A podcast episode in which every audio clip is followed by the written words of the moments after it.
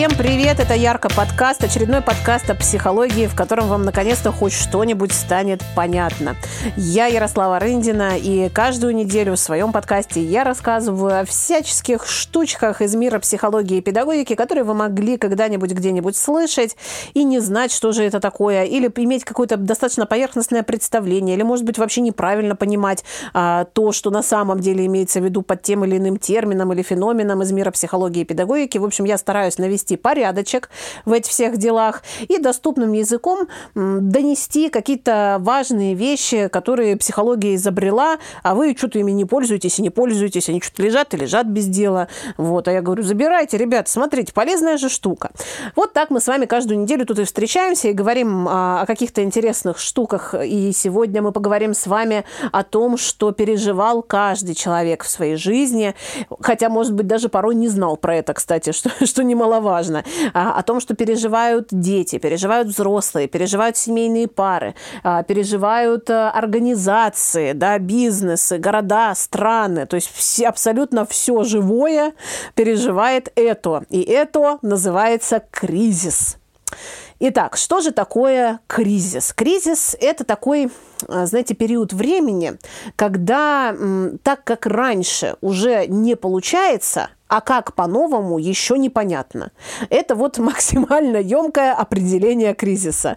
То есть э, человек э, или организация, или семья, э, там ребенок это, или взрослый, неважно, обнаруживает, что вот то, как он жил раньше, то, как он делал раньше, то, что он делал раньше, и то, что он считал важным, или то, что он считал неважным. В общем, вообще все, все какие-то ранее принятые за норму вещи вдруг перестают работать. И нужно срочно какие-то новые опоры искать, что-то новое предпринимать, какие-то новые законы внедрять, реформы, что называется, да, в своей жизни. А этого не происходит само собой, как вы понимаете. Это нужно что-то делать, изобретать, автором быть, да, этого жизненного контента. Конечно же, не сразу это обычно доходит до людей, и люди рюхаются в этот кризис просто с головой.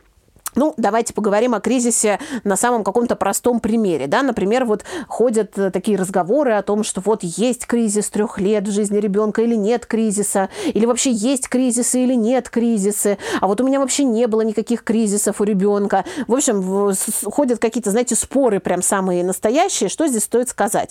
А, многое зависит от того, как сопровождают родители детей в их э, период взросления, потому что кризисы на самом деле есть. Просто родители могут сопровождать сделать так, что ни ребенок, ни родитель, в общем-то, даже и не заметили, что кризис это нечто острое. Почему кризис острым-то становится? Почему могут остро дети переживать кризис, и взрослые почему могут переживать кризис очень остро? Потому что обнаруживают его очень поздно, понимаете? Либо обнаруживают поздно, а, либо делают все вопреки задачам этого кризиса. То есть пытаются делать вид, что его нет. И в итоге получается настолько запущенная ситуация, с которой уже, ну, как бы, а, знаете, невозможно соседствовать, невозможно уже делать вид, что ее нет. То есть, например, берем там ребенка, да, в кризисе трех лет. Первое, что важно понимать, что кризис трех лет, он не начинается ровно в три, да, то есть карета не превращается в тыкву, когда вот ровно в день рождения ребенка, когда ему исполнилось три года. А, в три года здорово бы, если бы этот кризис уже как раз-таки закончился. Кризис трех лет, он начинается где-то в два, вот ближе к двум, два с копеечками. С чем это связано, да? С тем, что ребенок из а, такой личинки, лежащей, да, в основном в большую часть времени, постепенно начинает превращаться э, в некоторого такого, значит, шатунишку, да, сначала, а потом из шатунишки вообще в прямоходящее существо, которое может дотянуться до максимального количества вещей. Ребенок обнаруживает в себе силы, ребенок обнаруживает в себе э, такую интересную опцию, как нет, да, то есть я не буду, я не хочу. Оказывается, мое нет как-то сильно будоражит массы, которые меня окружают, да. То есть, когда я говорю нет, то какие-то волнения начинаются у меня в семье, все как-то по-разному реагируют, кто-то молчит, кто-то кипит, кто-то краснеет, кто-то багровеет. В общем, ребенок обнаруживает, что у него есть какие-то а, силы, которые он может направлять на то, чтобы взаимодействовать с этим миром. Но поскольку ребенок пока еще находится в таком периоде преследования за сиюминутными желаниями в этом возрасте, да, то есть вот появился импульс, и ребенок сразу за ним последовал. Он не может справиться с тем количеством своих потребностей, желаний и возможностей, которые перед ним открываются.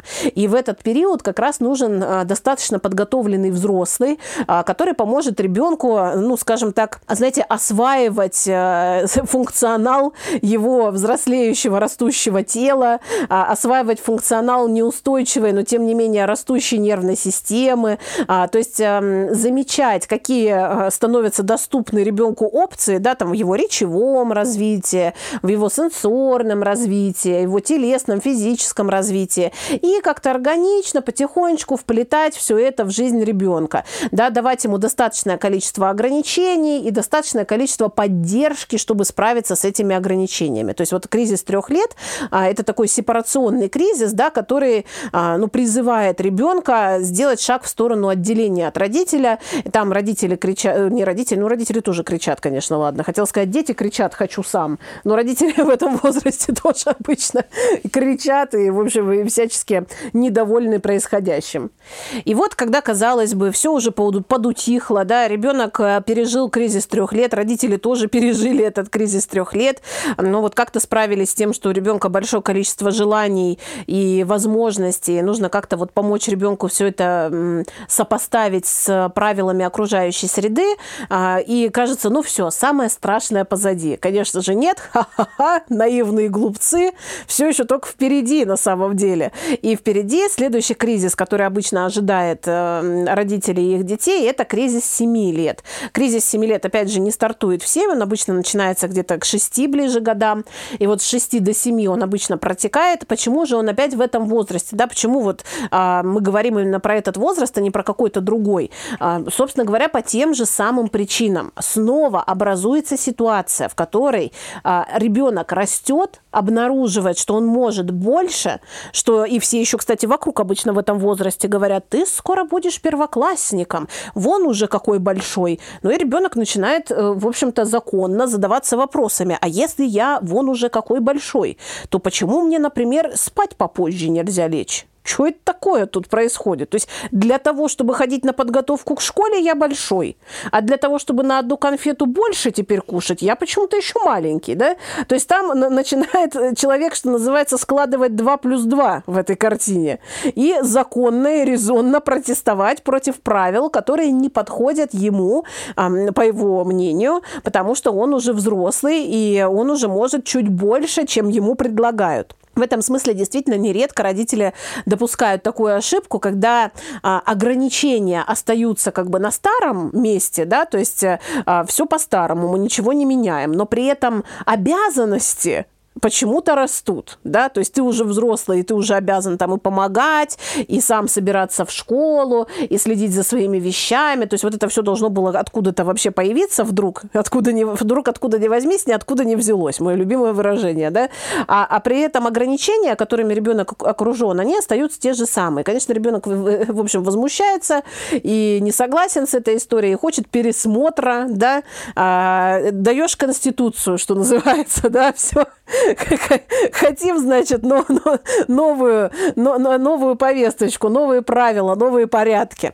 Ну и в этом месте действительно важно в этом возрасте с детьми говорить о, о том, чего, ну, то есть не так, что, знаете, сесть однажды вечером, прийти, послушали подкаст, собрались всей семьей, сели, посадили его напротив себя, направили лампу в лицо и говорим, ну что ты хочешь, говори, каковы твои требования, да, то есть каких, каких ты хочешь свобод. Так, конечно, это не работает. Здесь важно подмечать замечать ситуации, в которых, очевидно, ребенку уже малы те штанишки, в которых он условно психологически находится, и потихонечку вместе с ним расширять вот зону и его ответственности, и при этом его свободы, да, что-то выбирать, как-то себя радовать, заниматься тем, чем ему хочется, то есть влиять на свою жизнь. И в целом весь вот процесс взросления, сепарации, он заключается в том, чтобы потихонечку передавать ответственность за ребенка ему самому, да, то есть настолько, насколько это возможно в его возрасте. Но, дорогие друзья, помним, пожалуйста, что это подкаст, он коротенький, да, он всего 20 минут, поэтому я сейчас не смогу вам здесь э, дословно рассказать весь э, учебник про кризис и про то, как сопровождать каждый из них. Поэтому, кстати говоря, если вам это интересно, у вас есть вообще множество вариантов, как свой интерес удовлетворить. Вы можете, во-первых, прийти на консультацию в Верка-центр, да, в мой психолого-педагогический центр, и там осведомиться, в общем, что вам делать с вашим человеком в кризисе. А, или, например, вы можете дождаться, когда у меня будет онлайн-курс «Осознанное родительство», у меня там вообще нашумевший онлайн-курс, на котором родители всегда а, задают все вопросы, какие только хотят, и я им лично всем отвечаю, вот так как вы меня сейчас слушаете, я вот также там всем отвечаю на вопросы в чате а, по их детям, и там мы тоже с этим разбираемся. А, ну или вы можете, собственно говоря, просто погуглить, если уж вообще не втерпешь, вы можете погуглить, что делать, когда у ребенка там кризис трех лет или кризис шести лет, и как-то с этим справляться. Следующий кризис, который а, ждет человека, это подростковый кризис, тот самый, да, и вот здесь интересно, я лично считаю, что подростковый кризис – это самый тяжелый кризис в жизни э, человека.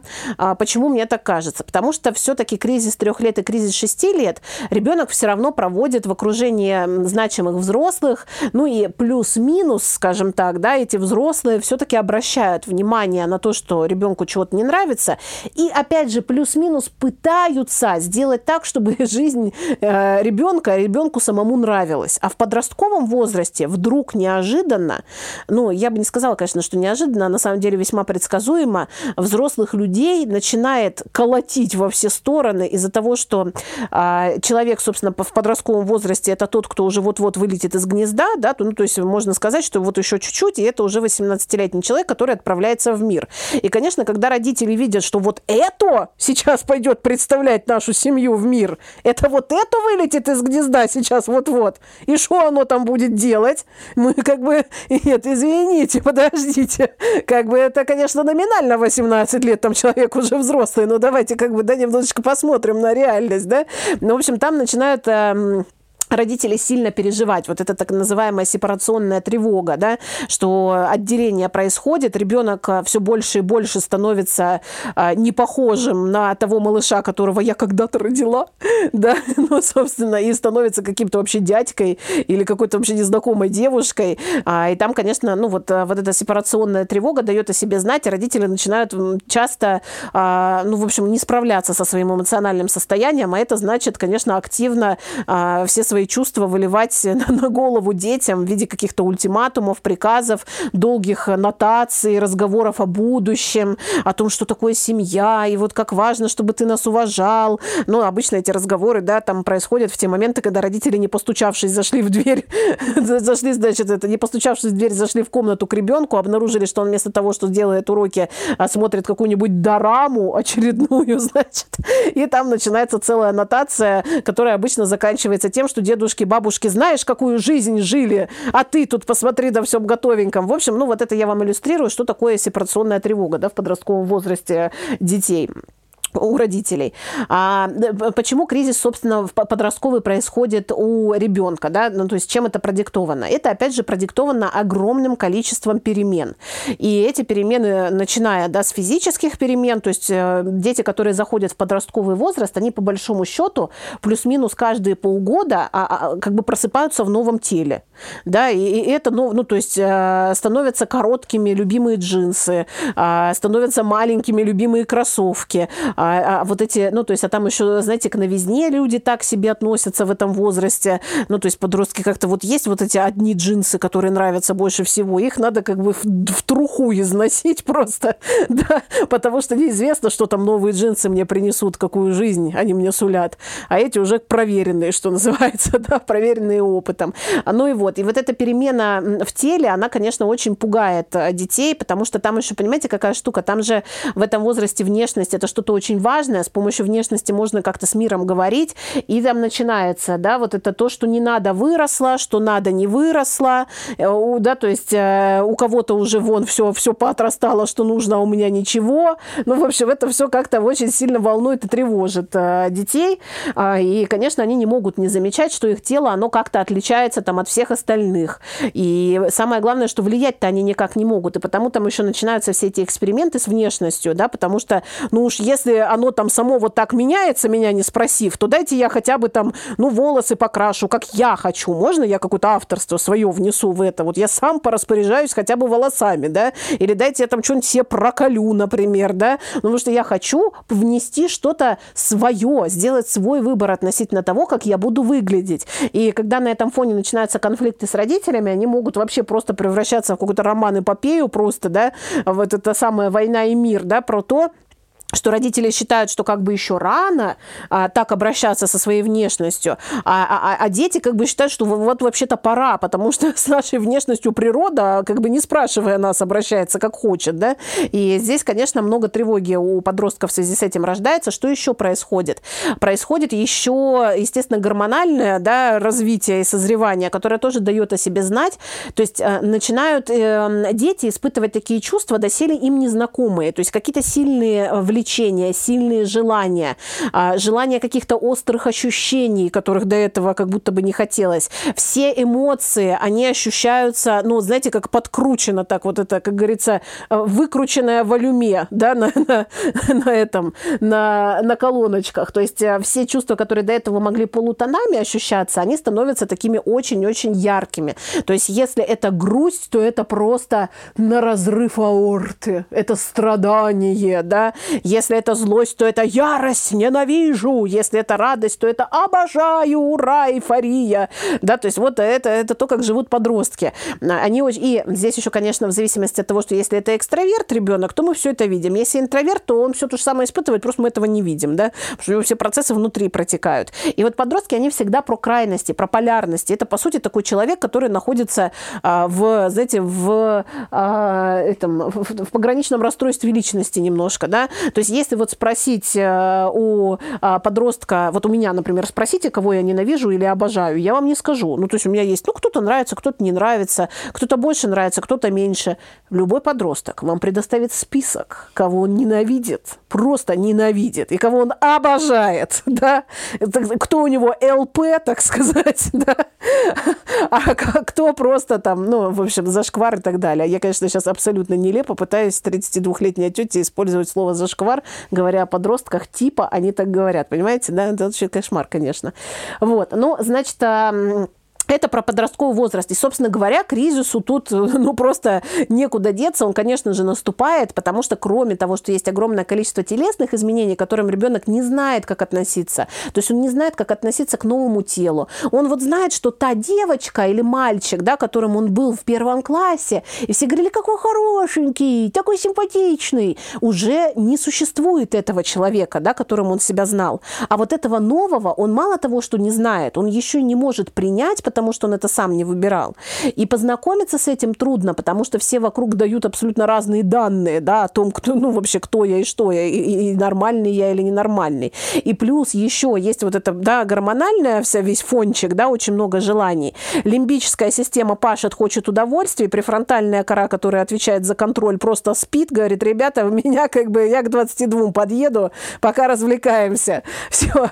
И как бы, ну, конечно же, здесь назревает кризис, и очень острый острый кризис, потому что изменений сразу очень много. Ну и еще на всякий случай именно в этом возрасте дети должны делать судьбоносный выбор в жизни и решать, кем они станут. Ну это так, вишенка на торте, да. Конечно же, это очень тяжелый кризис, где ребенку нужно много поддержки, и, как правило, поскольку в этом возрасте идет такое разочарование в родителях, да, и там, кстати, даже тоже интересный такой а, феномен, который я обнаружила вообще в своих консультациях, что, оказывается, многие... М- дети а, в предподростковом или в подростковом возрасте думали, что они приемные.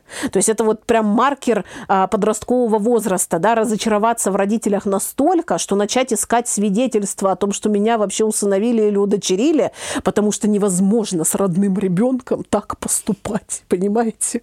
Если бы я был родной, мы были бы хоть чем-то похожи, а мы ничем не похожи. Мы настолько разные, что я не верю, что я в этой семье родной. Это вот, прикиньте, прям прям у очень многих людей. Каждый раз, когда семинары читаю на эту тему, оказывается, все говорят, да, да, и я искал свидетельства, и я. Вот это очень смешно, но ну, неожиданно, и неожиданно смешно и грустно, честно говоря, одновременно. Соответственно, в этом возрасте ребенку нужен а, какой-то а, другой взрослый. И здорово, если вы эту почву подготовили заранее. Если у ребенка есть какие-то увлечения, да, то есть есть тренер, а, есть там, не знаю, психолог тот же самый, есть учитель какой-то, да, а, ну, то есть или дядя, или там старший брат, да, вот там в этот момент эти взрослые становятся более, тогда проходят фейс-контроль, что называется, да, и а, помогают детям пережить их этот подростковый возраст, и об этих взрослых дети могут, ну, как-то постараться себя узнать и приобрести какие-то, ну, какие-то опоры, которые им просто необходимы. И действительно, подростковый кризис, он вот по причине этих огромного количества перемен и по причине того, что рядом обычно бьющиеся в тревоге родители, вот становится а, одним из самых непростых периодов жизни. Безусловно, не у всех это так, и э, бывает так, что подростковый возраст как-то прошел тихо и незаметно, но, честно говоря, пока что в 100% случаев, когда я встречалась с вот рассказами, что подростковый возраст прошел тихо и незаметно, как правило, тогда следующий кризис, да, ближе к 30 годикам, был Ой, да ну, вообще, добрый вечер, здравствуйте, я кризис 30 лет, захожу, располагаюсь, я с вами надолго. Если вот этот э, кризис подростковый был вообще, я вообще ничего, я была такая паинька, все это потом выстреливает в 30, да, вот эта неудовлетворенность, незнание себя, непонятно, что мне делать с собой, куда мне идти, почему именно в 30, потому что, опять же, это некоторый такой рубеж, да, закончилась школа, закончился университет, и закончилась, как бы, извините, ребята, молодость молодость, да, вот эта юность, молодость, в которой, а, ну, как будто бы еще все было легко и просто, и можно было как-то вот перебиваться, условно, с одной работы на другую, и я еще вот ищу себя, да, ну, то есть как-то вот, а, вот этот процесс поиска себя, как будто вот он еще до 30 лет был возможен, а потом в 30 ты вдруг а, как бы оглядываешься, ставишь на паузу, а все уже с детьми, все уже поженились, у всех уже ипотеки, квартиры, и ты один сидишь и говоришь, так, подождите, а что сделал я за это время? Ну, я прошел полностью Warcraft, да, там, допустим. Хорошо, это я записываю в себе в достижение, да? вот. Ну, я там не знаю, снимаю комнату, переехал от родителей, да, например. А что еще? И в этом месте люди часто сталкиваются с чем? А, с отсутствием смыслов. Вот в 30 лет часто кризис наступает по причине того, что человек не знает, что ему с собой делать, чего он хочет на самом деле. То есть если можно было еще вот а, после подросткового возраста как-то ехать на этой молодецкой удале, да, и следовать за какими-то сиюминутными желаниями, за кайфами, а, ну, то есть за тусовочками, вместе со всеми, за компанию, то к 30 все начинают уже потихонечку разбредаться по своим семьям, да, по своим парам, по своим карьерам, по своим работам. И ну, ну, в этом месте э, обнаруживается колоссальное количество тревоги, растерянности и страха по поводу того, что прошло уже 30 лет моей жизни, а я все еще не знаю, кем хочу стать, когда вырасту. И, конечно, этот, этот кризис тоже м, достаточно непростой, но а, здесь вам всегда могут помочь э, мои коллеги, я в том числе, товарищи психологи, которые, собственно говоря, и созданы для того, чтобы помочь вам сориентироваться в этом огромном многообразии жизненных смыслов. Это в том числе еще такой, ну, там, понятно, экзистенциальный кризис, он еще и попозже может быть, да, он еще там и в 45, и в 50 вас настигнет, когда там, например, дети вырастут, да, или выпустятся из школы, и окажется, что надо что-то делать опять со своей жизнью. Что? Опять? Опять? Подождите, уже же все порешал, уже же родил троих детей, чтобы вообще ни о чем не думать ближайшие 20 20 лет. Все, 20 лет закончились, опять надо что-то придумывать, что мне делать со своей жизнью. Вот там уже вообще не отвертитесь. Там уже точно, абсолютно придется искать смыслы. То есть, если в 30 лет можно было пойти по проверенному пути, да, то есть, что, ну ладно, я что-то не могу пока в себе обнаружить каких-то особенных э, желаний, или я не могу вот найти в себе какого-то призвания или того, чего бы мне хотелось действительно со своей жизнью сделать, и смыслы какие-то искать, это все слишком долго долго, нудно и трудно, э, давайте все, и выходи за меня замуж, да, давай поженимся, все, рожаем детей, берем ипотеку. Нам есть чем заняться вообще, да. Конечно же, дорогие друзья, сейчас важно, пожалуйста, услышьте меня правильно. Это не значит, что все браки и все дети появились на свет, потому что люди не знали, что делать со своей жизнью. Но, давайте скажем честно, многие браки и многие дети появились именно таким образом. А действительно есть ситуации, в которых люди осознанно создавали семью, потому что они хотели действительно семью, осознанно рожали детей, потому что хотели испытать опыт родительства и отдавали себе в этом отчет. Есть и такие уникумы. Да, мы этого не отрицаем. Но часто бывает и по-другому. И, соответственно, когда дети вырастают, и мы вдруг остаемся наедине с тем человеком, с которым мы когда-то решили не, не пройти вот этот кризис, да, как бы и сделать вот так, да, то есть выбрать друг друга и сделать вид, что кризиса и не было – опять, опять, понимаете, опять наступает время что-то решать, что делать, куда себя вкладывать, а что мне вообще важно в этой жизни, а кто я, если я не родитель, а кто я, если я не муж и не жена. То есть все равно наступает момент, когда того, что есть, уже недостаточно, или то, что есть, уже себя исчерпало, и нужно вновь и вновь, и вновь и вновь наделять смыслами свою жизнь.